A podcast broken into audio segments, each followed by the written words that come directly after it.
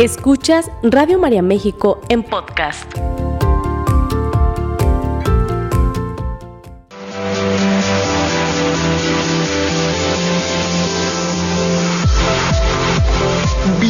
Bienvenidos al lugar en donde los retos son oportunidades para fortalecernos. Gimnasia Emocional, la revista radiofónica de salud mental, con sugerencias prácticas, entrevistas, temas de actualidad y los mejores ejercicios que desarrollan tu potencial para crecer y mejorar. Gimnasia Emocional, con el psicoterapeuta Marco Antonio Susán.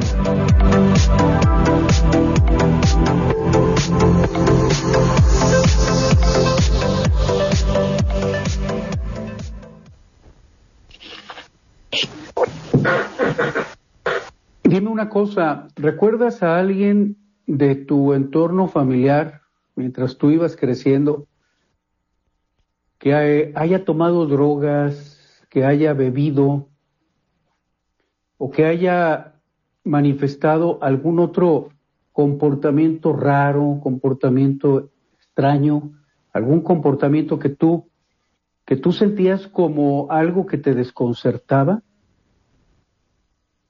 Segunda pregunta, ¿evitabas llevar amigos a tu casa porque tratabas de, que ellos no fueran testigos de lo que pasaba en tu hogar? Probablemente alguno de esos comportamientos era un comportamiento que te avergonzaba y por eso no lo llevabas. Tercera pregunta, ¿algunos de tus padres alcahueteaban o excusaban el, abuso que realizaba el, el, el, otro progenitor, ya sea que permitieran que hubiera bebida, aunque todos sabían que había problemas con la manera de beber, o que tolerara o que manifestara apatía ante algún otro tipo de abuso, sobre todo abusos emocionales. Número cuatro, ¿Qué tanto estaban tus papás metidos en su propio mundo? ¿Qué tanto veías tú que estaban centrados únicamente en sus propios asuntos, en sus propios problemas, en sus propias discusiones, en sus propias ideas, preocupaciones, en sus propios trabajos y parecían ignorarte? Número cinco, discutían tus familiares o tus, o tus mismos padres continuamente. Seis, te involucraban en las discusiones o esperaban que tú dieras tu, tu opinión o que tú intervinieras en sus desacuerdos y se te pedía que escogieras a qué, a qué equipo o a qué bando te unías si te unías al de tu papá o al de tu mamá o en contra de algún otro grupo de la familia. Siete, tratabas de proteger a tus hermanos o hermanas del comportamiento abusivo de alguno de tus progenitores o de algún otro comportamiento nocivo, perjudicial en la familia. Ocho, ahora que eres un hombre adulto, una mujer adulta, te sientes inmaduro, inmadura, te sientes como si siguieras siendo un niño en tu interior. Nueve. Ahora que ya eres un adulto, crees o piensas o sientes que tus padres te tratan como a una niña, como a un niño cuando te relacionas con ellos? ¿Continúas tú desempeñando el rol de niño frente a tus padres? ¿O tú como mujer desempeñas el rol de niña berrinchuda o de niña inocente o de niña retadora, desafiante? ¿O tú como hombre adulto desafías el rol de adolescente, de muchachito, frente a tu propia esposa? Número 10. ¿En qué medida crees que tú eres responsable de ocuparte de los sentimientos y de las preocupaciones de quienes te rodean, empezando por tus propios padres? ¿Acuden otros familiares otros miembros del grupo de la familia, acuden a ti para resolver sus problemas? Número 11. ¿Tienes miedo a las figuras de autoridad y a la gente que se enfada, a la gente que grita o a la gente que se irrita? Número 12. Ahora como hombre, como mujer adulto, buscas constantemente la aprobación de los demás y te enfadas cuando no la recibes. Eres sumamente suspicaz, hipersensible ante la desaprobación de los demás. Tienes dificultades en aceptar cuando alguien te hace o un cumplido o una crítica. Número 13. Te tomas cualquier comentario o sugerencia o crítica constructiva como un ataque personal. 14. ¿En qué medida te involucras en exceso en algo y luego te enfadas cuando los demás no aprecian el esfuerzo que estás invirtiendo, toda la disposición que estás manifestando en lo que haces? Número 15. ¿Te sientes responsable por lo que las personas de tu entorno sienten, piensan, dicen o por cómo se comportan? 16. ¿Tienes dificultades para identificar tus propios sentimientos y se te facilita más tratar de leer los sentimientos ajenos? Número 17. ¿En qué medida buscas obtener de otras personas amor? y seguridad. 18.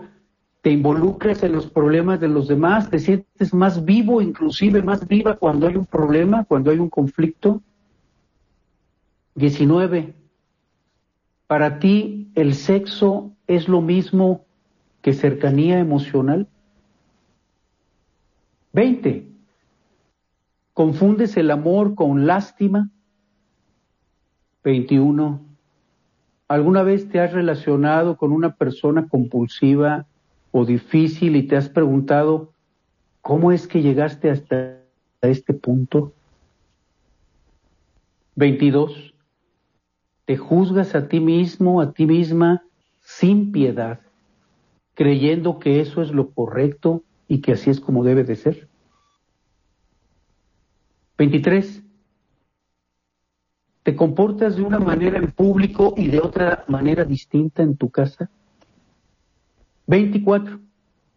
¿Crees que tus padres han tenido problemas con su comportamiento o con el consumo de sustancias o con algún factor de tipo mental? 25. Y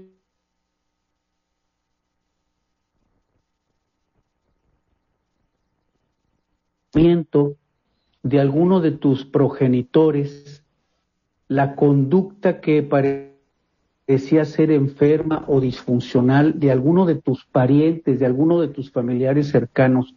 Si contestas que sí a tres de estas 25 preguntas o a más, entonces vale la pena considerar si estás viviendo ahora en tu etapa adulta o si eres un adolescente en esa transición, vale la pena ponernos a reflexionar si eh, estás viviendo con los efectos de la familia disfuncional.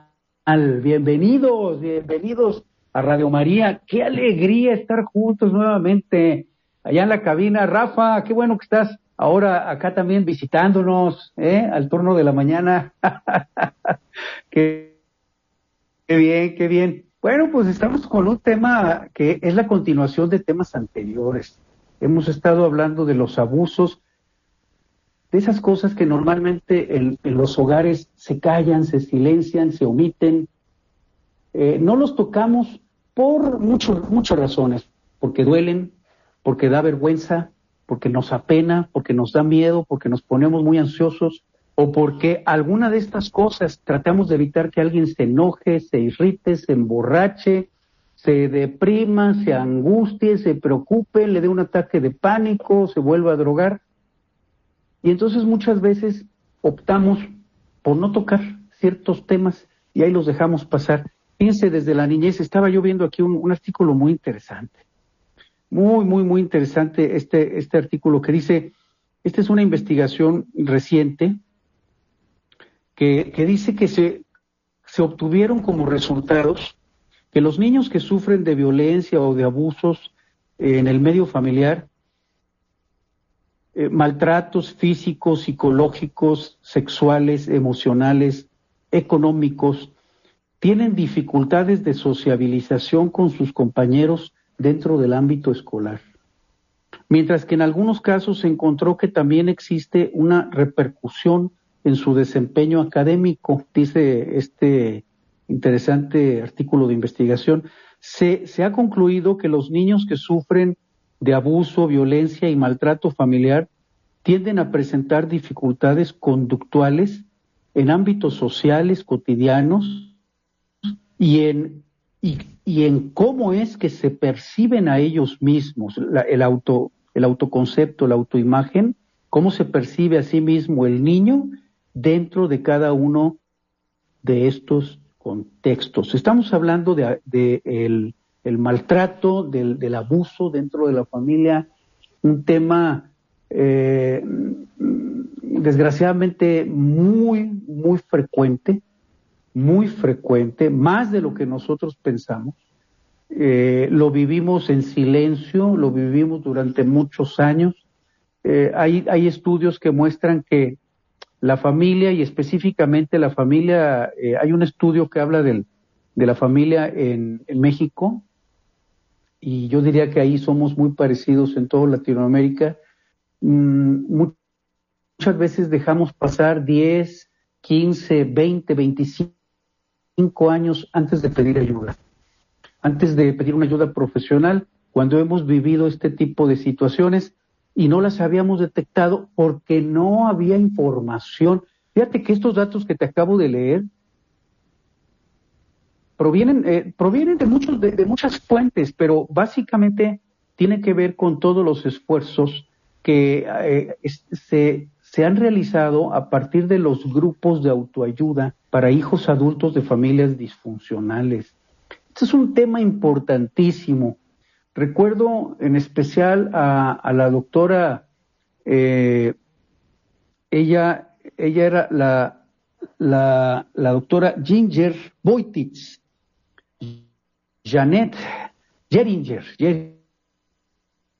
Geringer era el, el, segundo nombre, Boititz era su apellido, quien durante muchos años estuvo trabajando primero con hijos adolescentes y luego con hijos adultos, ella era psicóloga, ella era esposa de, de, alcohólico, su esposo tenía un problema con el alcohol, y, y ella empezó a, estudiar sobre este tipo de temática, escribió mucho, hay, hay, cosas ahí que son difíciles de, de, conseguir, pero si le hacemos la lucha las tenemos. Eh, si estás interesado en alguno de, en alguna de estas fuentes de información, comunícate con tu servidor y yo con todo gusto con todo gusto te comparto esta información. Fíjate que eh, estaba leyendo sobre la, la, historia de, de, este tipo de, de investigaciones y me llamó mucho la atención cuando eh, la doctora Boitich decía que cuando sacó el libro, un libro que se llama Características de los hijos adultos de familias alcohólicas, eh, hubo varias personas que trataron de, que no, de que no escribiera el libro o que cambiara el tema. Mm, la razón no era otra, sino la negación. Como, como, como familia eh, pasamos durante muchos años en negación. Negamos que hay alcoholismo cuando sí hay alcoholismo. Negamos que hay abusos cuando sí hay abusos. Negamos que hay maltrato cuando hay maltrato. Negamos que hay violencia en silencio, violencia psicológica, cuando sí hay violencia.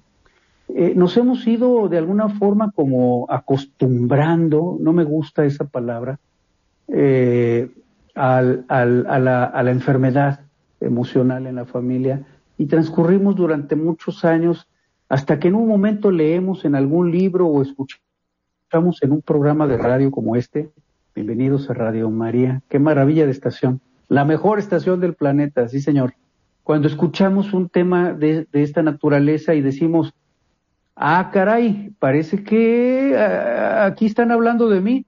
Mira que si confundo el amor con lástima, que si confundo el sexo con la cercanía emocional, que si me juzgo a mí mismo sin piedad, que si me comporto de una manera en público y de otra distinta en casa, que si ando con secretismos, que si ando escondiendo cosas, fíjate que si ando con mentiras, que si no tenemos esa congruencia elemental, tanto en la casa como en el trabajo, como en la vida social, como en la iglesia, como en nuestro trabajo pastoral, que si estoy haciendo una cosa en mi vida pastoral, pero en la vida privada estoy haciendo otra muy diferente. Fíjate cómo todas estas cosas nos van abriendo los ojos y ahí está la buena noticia. El ir sensibilizándonos, ahorita te leí estas preguntas, tuve haciendo ahí tu, tu, tu análisis, si contestaste que sí a tres o a más de estas preguntas, sería muy interesante que te detuvieras a hacer un análisis de cuántos rasgos te llevaste a la vida adulta, cuántas características de este maltrato. A lo, a lo mejor lo primero que va a surgir en la mente es, oye, pero yo nunca pensé eh, acerca del maltrato y recuerdo a una familia en especial que decía, es que más bien hemos sido sobreprotectores. Ah, pues esa es una forma de maltrato una forma de violencia. La sobreprotección es violencia también. Hablaba de otro, de, con otro eh, joven, bueno, ya es un, un, hombre, joven ciertamente, pero ya todo un hombre, treinta y pico de años, y me decía, es que eh, a mí mm, me siento mal cuando las cosas van mal. Y yo le comenté, le dije, pero me acabas de decir hace un momentito, eh, te escuché decir que cuando te fue muy bien, también terminaste mal. Porque cuando te empezó a ir muy bien, te empezaste a drogar. Cuando te empezó a ir muy bien, empezaste a beber. Cuando te empezó a ir muy bien, te empezaste a desordenar. Entonces parece que algo en tu mente no te está diciendo la verdad cuando te va bien o cuando tienes dificultades. Y ese, esa, esa parte de nuestra programación mental que no nos dice la verdad ante las dificultades o ante los progresos, esa justamente es una de las principales características de los hijos adultos de familias disfuncionales. ¿Recuerdas en dónde nos quedamos? Yo me acuerdo muy bien me quedé eh, en el de la última palabra, ese fue la, la, en el programa pasado. Dijimos, dijimos que el, en las familias disfuncionales siempre vemos que alguien necesita dominar la conversación, salirse con la suya, tener la razón, demostrarles a los demás que tienen la verdad absoluta y tener la última palabra. Ese es una, uno de los rasgos de disfuncionalidad en el hogar. Número 11, porque te dije que te tenía 22, 22. Los hemos ido, los hemos ido eh, dosificando, ¿eh? Este es nuestro tercer programa sobre, sobre esta temática tan silenciada, esta temática tan escondida y lamentablemente tan común, tan cotidiana en nuestras familias. Número 11. Otro rasgo es cuando el padre o la madre rechaza o juzga. Cuando yo como papá, como mamá, estoy señalando, estoy juzgando constantemente o criticando a los amigos de mis hijos. Ahí tenemos otro, otro dato muy interesante. no nos gusta ningún amigo, ninguna amiga. Y recuerdo en, particular a una señora cuando en una ocasión le, pregunté eh, que cómo estaban sus hijos, hola, ¿cómo estás? Eh, le dije, mm, ¿cómo están tus hijos? Ya están grandes todos tus hijos, ¿verdad? Sí, dice, pues ahí están, ahí están ya grandulones todos que no se quieren casar.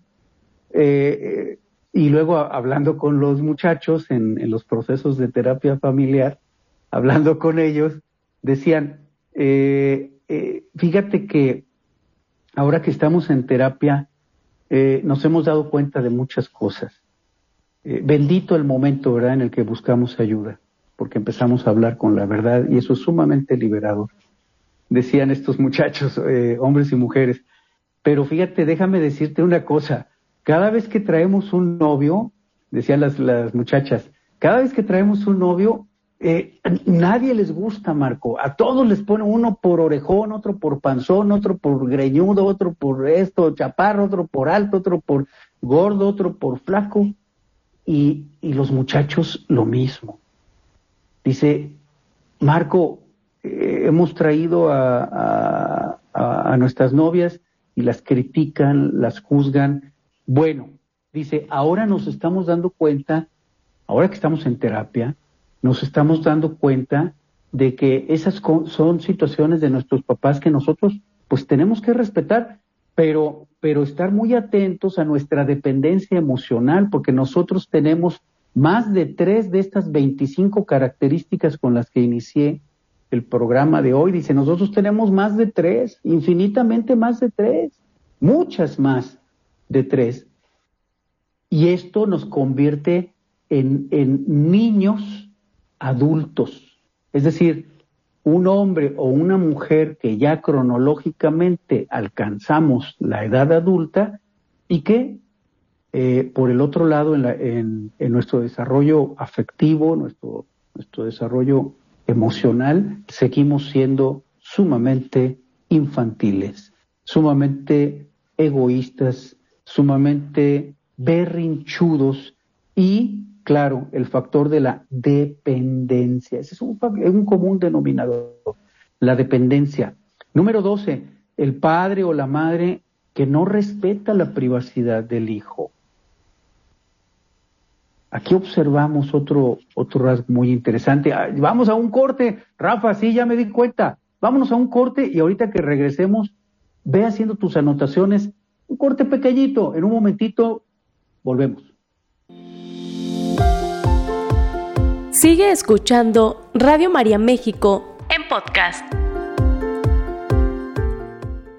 Estamos hablando, ya estamos de regreso, bienvenidos, bienvenidos a quienes nos están siguiendo en, este tema de el abuso y sobre todo las características en los hijos adolescentes y en los hijos adultos de familias disfuncionales.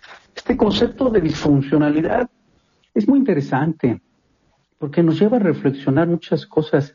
Eh, eh, yo diría que aquí, eh, más, más que preguntarnos si somos o no somos disfuncionales, Mm, vale la pena mejor hacernos una pregunta directa. ¿De qué manera se está manifestando mi disfuncionalidad? Es decir, ya damos por hecho que sí, sí somos disfuncionales. Eso es mucho mejor y es sumamente liberador. Yo no conozco nada más liberador que el, reconocimiento de la necesidad humana. Aquí me acordé de, de, un hombre que me decía, fíjate que volví a caer otra vez en, en el consumo de drogas en el consumo de sustancias. Y no sé qué me pasó, dice este, este hombre, no sé qué fue lo que me pasó, pues yo ya me sentía muy capaz. Le dije, ahí está el problema. Y me dice, ¿cómo? No, no, no entiendo cómo es que el problema es que me sienta capaz. Es un problema sentirte capaz. Dios no nos quiere sintiéndonos capaces. Dios nos quiere sintiéndonos necesitados y dispuestos a hacer las cosas. Entonces las cosas salen bien. Pero cuando nos sentimos capaces, ya estamos allí en riesgo de la autosuficiencia. Mira el resultado que tuviste. ¿Cuál fue el resultado de sentirte que tú eras capaz, que tú con tus propios recursos eras capaz? ¿Cuál fue el resultado? Una recaída en el consumo de sustancias. una recaída en el consumo de alcohol, una recaída en el consumo de pornografía, una recaída en las apuestas, en los juegos de, azar, en las compras compulsivas, una recaída en el, en el ejercicio este, compulsivo, una, una recaída en, en el trabajo obsesivo, compulsivo, una recaída en la depresión, una recaída en los ataques de pánico, una crisis psicótica en, personas que, que, que, viven ya con, un, con alguna disociación emocional, con algún trastorno de personalidad. Ah, bueno, pues ahí es en donde vemos las, las, las recaídas, también en los aspectos psiquiátricos. Eh, Dios no nos quiere sintiéndonos autosuficientes. Dios nos quiere sintiéndonos necesitados y dispuestos a hacer las cosas. Nada más. Con eso basta y sobra para que el ser humano se sienta completo, se sienta realizado, se sienta satisfecho con su vida, con su esfuerzo, con su trabajo. Entonces no va a necesitar nadie que venga a aplaudirle ni que le ponga like a, sus publicaciones en las redes sociales, no va a necesitar de nada de esas, de esas eh, trivialidades, de esas cosas superficiales.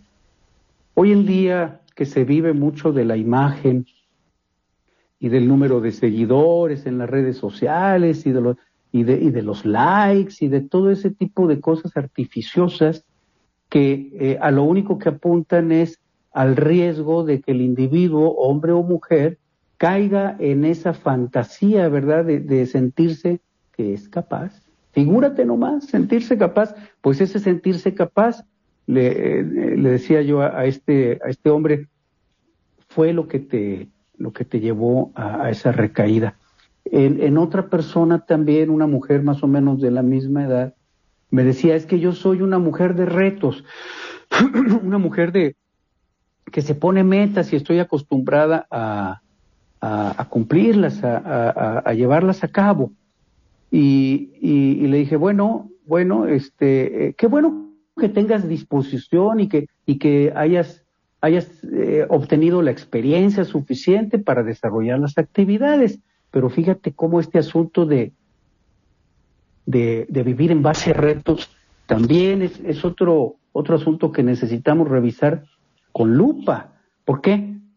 Porque eh, estamos a, prueba nada más de nuestros propios recursos y entonces ¿en dónde dejas a Dios? ¿No crees que es momento de ir a, de ir a, este, alimentando, iba a decir, de, de, ir combinando, me gusta más la palabra combinando, sumando todavía mejor a esa disposición para hacer las cosas, a toda tu experiencia que tú tienes, experiencia real, una habilidad real ¿No crees que sería bueno irle sumando la humildad,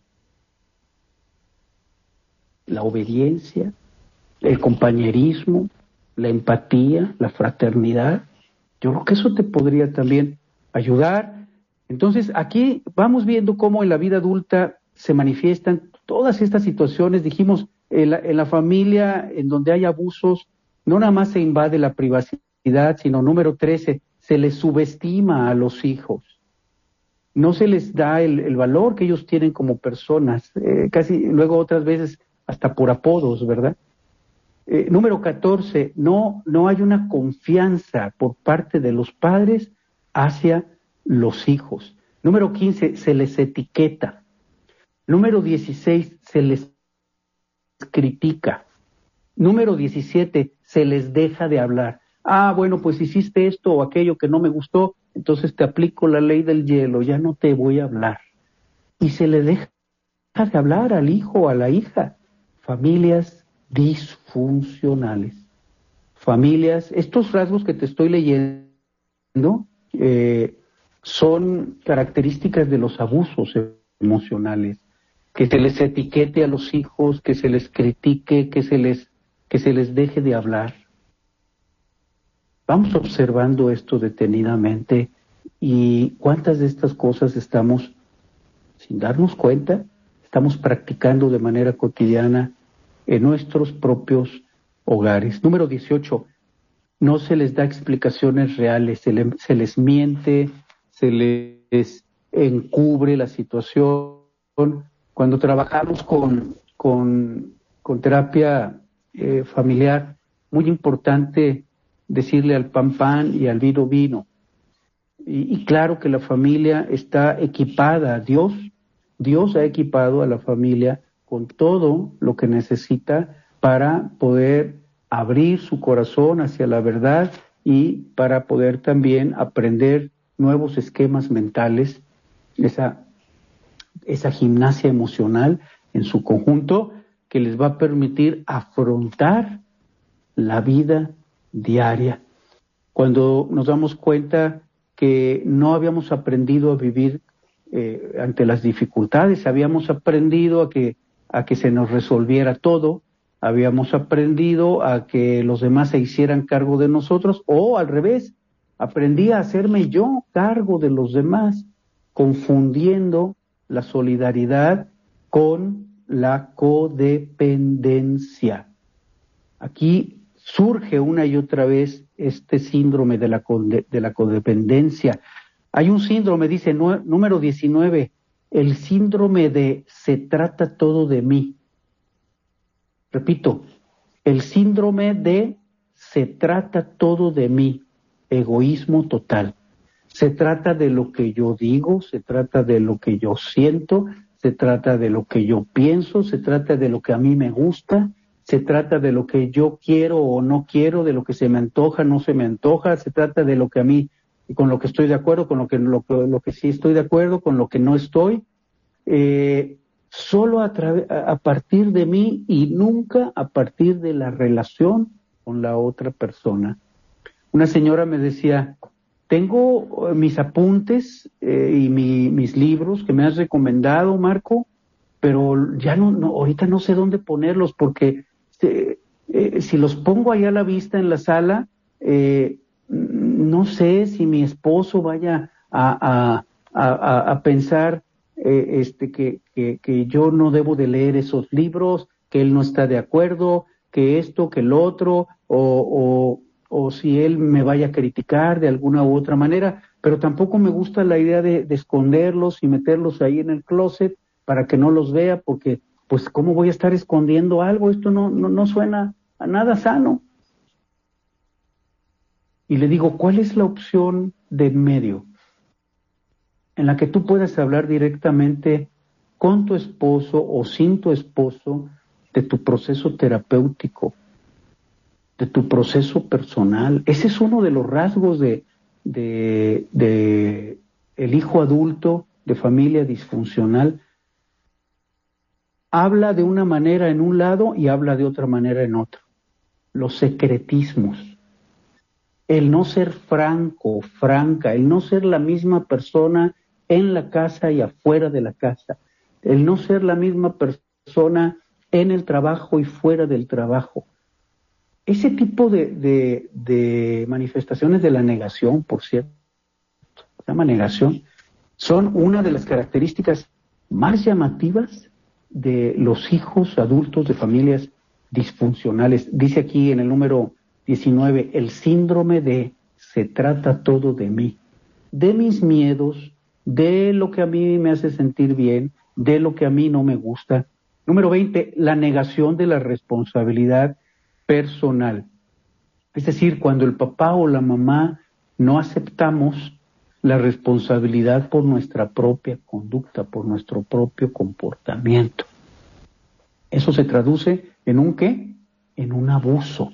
Todos estos rasgos que te estoy diciendo son manifestaciones muy sutiles, eh, a, veces precisamente por sutiles difíciles de, de identificar, pero yo sé que las estás anotando perfectamente, qué bien, te felicito. Ahora que las estás anotando, ya las puedes revisar de una por una y eso le va a ayudar a tu mente como un ejercicio cognitivo, le va a ayudar a ir sensibilizándose a todas esas manifestaciones. Fíjate que yo pienso que sería muy interesante, y más que interesante, urgente, trascendente, me atrevo a decir, que pudiéramos eh, ir trabajando en este tipo de temática. que hablemos de estos temas con personas de confianza, que llevemos estos temas a nuestra familia, que poco a poquito nos, nos vayamos dando permiso de tocarlos. A veces la familia está tan disfuncional que ni siquiera se pueden tocar este tipo de temas en la familia. ¿Qué es lo que hacemos? Buscamos ayuda. Buscamos un grupo, buscamos un, una red de apoyo, así se llama, una red de apoyo en donde tenemos un apoyo espiritual con el sacerdote que nos, nos va dando la dirección espiritual. Tenemos un apoyo grupal con personas que viven una problemática similar a la nuestra. Tenemos un apoyo terapéutico en donde abordamos ya temas muy, muy, muy específicos, muy concretos de nuestra vida familiar. Y tenemos un área en donde nosotros damos servicio en donde nosotros apoyamos a otras personas con problemáticas afines, con problemáticas similares a la, nuestra. ¿Cómo se le llamó eso, mis amigos? Se le llamó red de apoyo. 21. Cuando, cuando el papá o la mamá se ve confrontada, confrontado y actúa como víctima. Y entonces, ah, bueno, entonces yo soy el que está mal entonces yo soy la loca, yo soy el loco, entonces yo no he hecho nada, entonces eh, nada de lo que he hecho ha valido la pena. Un rasgo de familia disfuncional, un rasgo de un hombre o de una mujer que se ha llevado hasta esta etapa de su vida los abusos, los maltratos de su vida familiar durante su niñez. Ahí vamos, ahí es en donde nosotros vamos detectando qué maravilla cuando hablamos de esta información eh, así, sin tapujos, de manera clara, honesta, transparente, con, con la mejor disposición. Entonces hay crecimiento. Entonces nos podemos ver a la cara, nos podemos ver a los ojos, no estamos escondiendo nada. Somos quienes somos, admitimos, si estoy eh, eh, identificando comportamientos que son correctos, los mantengo. Si identifico comportamientos que son regulares, los mejoro. Aquellos comportamientos que identifico y que están claramente incorrectos o equivocados, los corrijo. Y finalmente, número 22, las mamás o papás abusivos siempre, por regla general, encontrarán una razón y dirán que ocurrió algo que justifique su manera de actuar y nunca admitirán su propia responsabilidad. Hoy nos vamos a tomar de la mano de la Virgen María y le decimos, Madre Santísima, que de tu mano podamos crecer en, en esta invitación al amor en la familia que con estas características que acabamos de describir podamos ser lo suficientemente honestos para identificarlas en nuestras relaciones, tanto en el matrimonio como en la relación entre padres e hijos, y que nos demos a la tarea de mejorarlas. Si tenemos muchas dificultades para tocar solamente eh, este tipo de temas en nuestras casas, que busquemos la ayuda que procuremos la ayuda de personas que conozcan de este tipo de problemática y que sean instrumentos de Dios para que nosotros llevemos el proceso de recuperación emocional a nuestros hogares. Que así sea. Muchas gracias por habernos acompañado una vez más. Gracias, Rafa, allá en la cabina de Radio María México. Yo te invito a ti a que el próximo martes en punto de las nueve de la mañana estemos juntos nuevamente de la mano de Dios para seguir creciendo en el amor. Un gran abrazo, que Dios los bendiga. Esta fue una producción de Radio María México.